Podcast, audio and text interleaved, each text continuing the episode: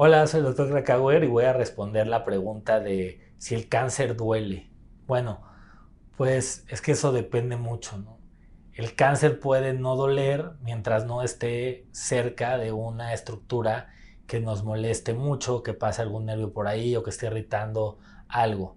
Voy a dar un ejemplo, ¿no? El cáncer de tiroides, que normalmente es un nódulo que tenemos en la glándula tiroides, cuando empieza a crecer normalmente no duele.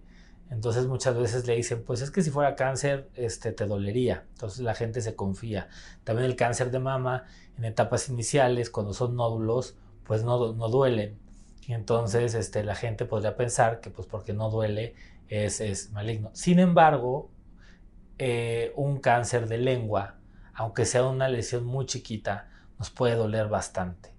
Entonces, dependiendo de dónde esté eh, la enfermedad, no podemos saber si es benigno o maligno, sino que los síntomas que van a acompañar es lo que nos va a dar. Entonces, no se confíen de que si porque duele o no duele, eso no quiere decir si es cáncer o no es cáncer. Lo único que nos puede decir si la enfermedad es maligna es una biopsia que podamos ver al microscopio y que con eso podamos determinar entonces qué tipo de células son, si son células malignas o benignas y de dónde vienen.